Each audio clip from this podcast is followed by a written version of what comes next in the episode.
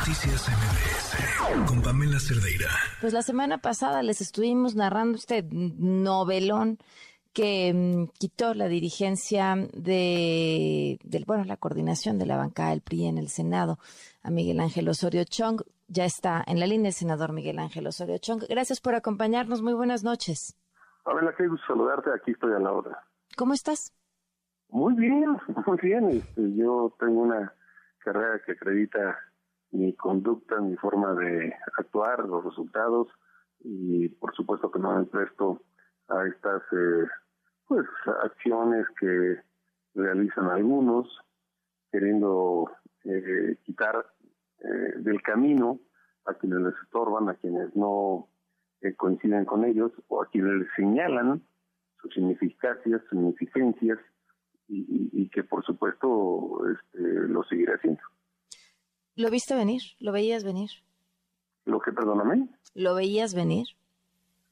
Sí, claro, sí, sí, sí. A ver, he estado amenazado una y otra vez.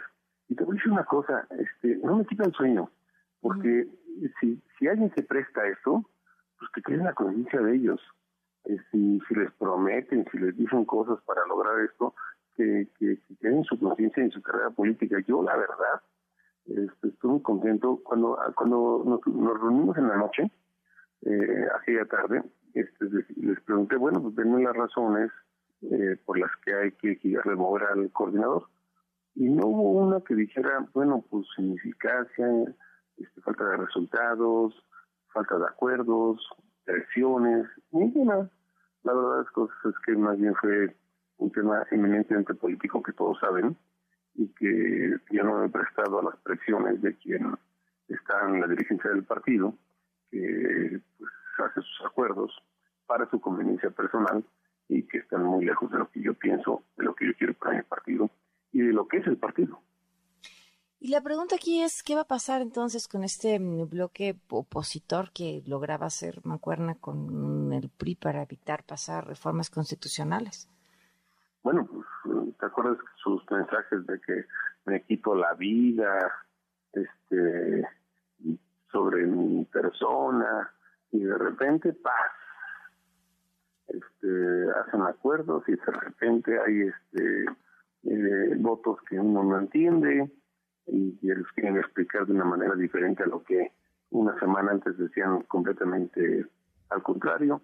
Entonces, mira, yo no voy a explicar que la sociedad está muy clara yo creo que el descrédito de quien soy el dirigente de mi partido que me da pena tener que aceptarlo, pues nos pega, nos pega a todos en, este momento tan complejo, tan difícil para el país, en el que eh, pues se requiere una posición fuerte, una posición que enfrente, que, que deje claro que sí hay oposición y que no hay acuerdos.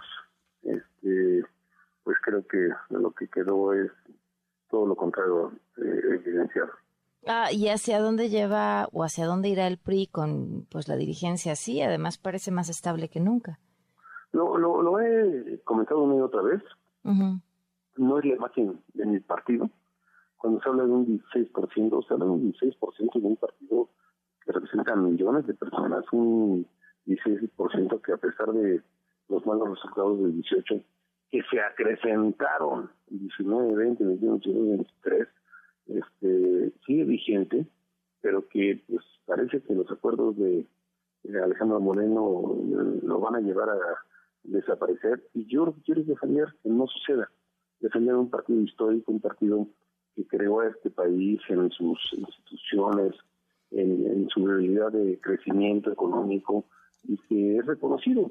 Pero bueno, parece que Alejandro Moreno piensa que lo eligieron para destruir al PRI, pero yo espero que podamos salir adelante. Pues seguimos al habla. Muchísimas gracias por habernos tomado la llamada. como siempre. Muchas gracias. Gracias, buenas noches. Noticias MBS